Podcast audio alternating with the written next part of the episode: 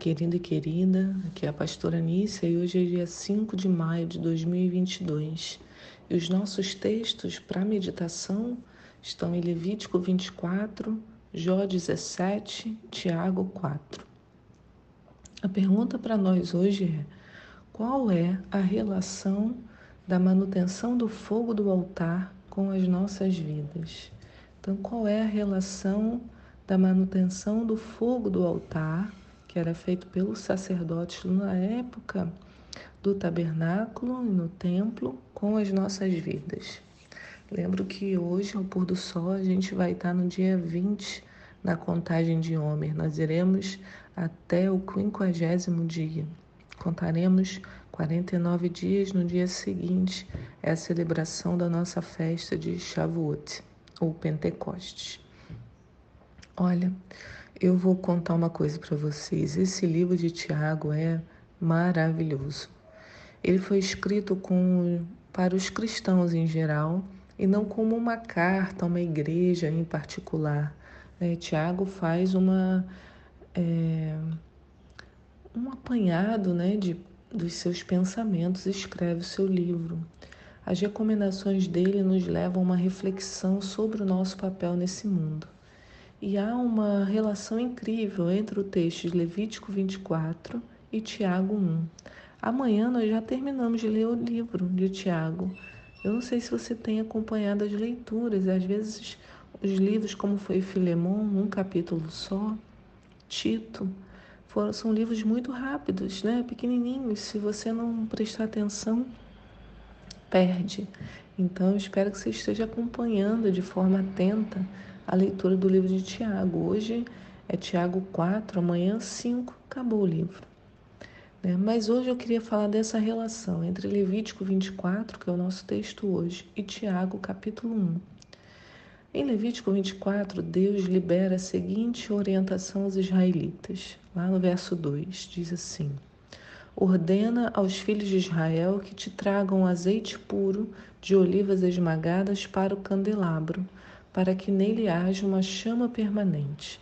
Todas as tardes Arão acenderá o candelabro e o manterá aceso a noite toda, ali diante do Senhor, do lado de fora do véu, a cortina que fica em frente da arca da aliança, e este é um decreto perpétuo para vossos descendentes.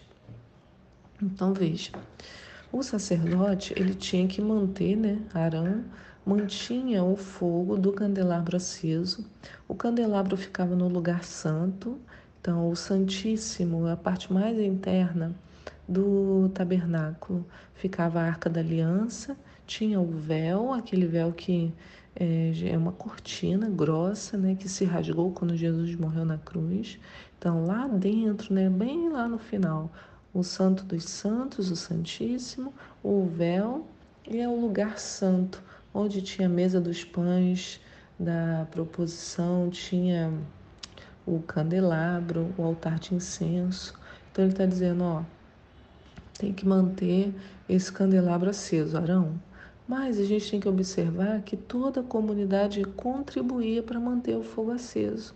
Porque ele diz: fala aos filhos de Israel que te tragam azeite puro de olivas esmagadas. Então, toda a comunidade tinha que continuamente produzir o azeite né, das suas olivas e levar para o templo.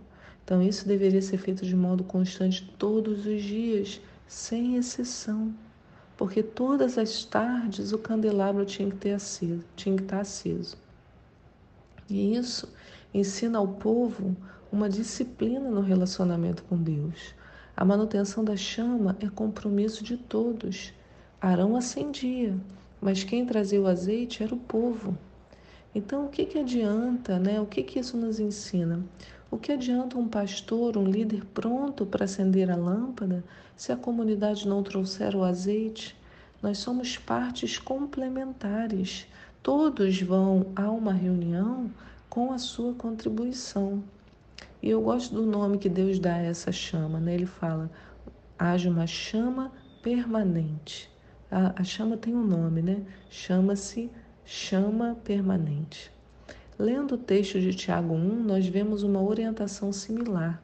Tiago ensina o que fazer se queremos ter sabedoria. Ele fala em Tiago 1,5, um verso que também marcou muito a minha vida. Ele diz: Se algum de vós tem falta de sabedoria, roga a Deus, que a todos concede liberalmente com grande alegria. Todavia, peça-a com fé, sem qualquer sombra de dúvida, pois quem crê com reservas é semelhante à onda do mar, agitada e levada pelo vento. Não imagine tal pessoa que assim receberá alguma coisa do Senhor, pois é vacilante e inconstante em todos os seus caminhos. Veja o que, que Tiago diz. Se você vai se achegar à presença de Deus para pedir, faça-o com fé, sem reservas, sem dúvida. Mas isso é difícil, não é verdade? Chegar sem nenhum tipo de reserva, acreditando plenamente. Né? Agora, a chave para que a gente consiga fazer isso, né? que para que eu consiga melhorar essa minha situação da reserva e da dúvida, está no versículo seguinte. Tiago diz que a pessoa que é, é assim, né, sem, é, com reservas e dúvidas, é porque ela é vacilante e inconstante em todos os seus caminhos. Então, o que, que eu entendo aqui? Uma pessoa que não mantém a chama permanente todos os dias vai ter uma distorção no seu caráter. Aquele que é cristão num dia e no outro não tanto. Quando quer, procura Deus e quando não, deixa o guardadinho em algum canto, essa pessoa vai se tornar, na maioria das vezes, inconstante em todas as outras áreas da sua vida e terá uma grande dificuldade de se aproximar do Senhor sem reservas. O seu coração está contaminado por esse comportamento. Nós passamos essa semana falando de, de contaminação e purificação. Só a luz de Deus, representada aqui pela chama permanente, pode nos trazer saúde nessa área, porque a constância faz parte do caráter de Deus. Deus é constante e quanto mais nos aproximamos dele, mais parecido com ele ficamos. Então, o Senhor nos chama a não sermos nem vacilantes, nem inconstantes nos nossos caminhos, para que a gente possa ser seguir essa ordem, né? Que trazer azeite puro de olivas esmagadas para a chama permanente. Então veja, Tiago 1,17 diz: toda boa dádiva e todo dom perfeito vem do alto, descendo do Pai das luzes, em quem não há oscilação, como se vê nas nuvens inconstantes.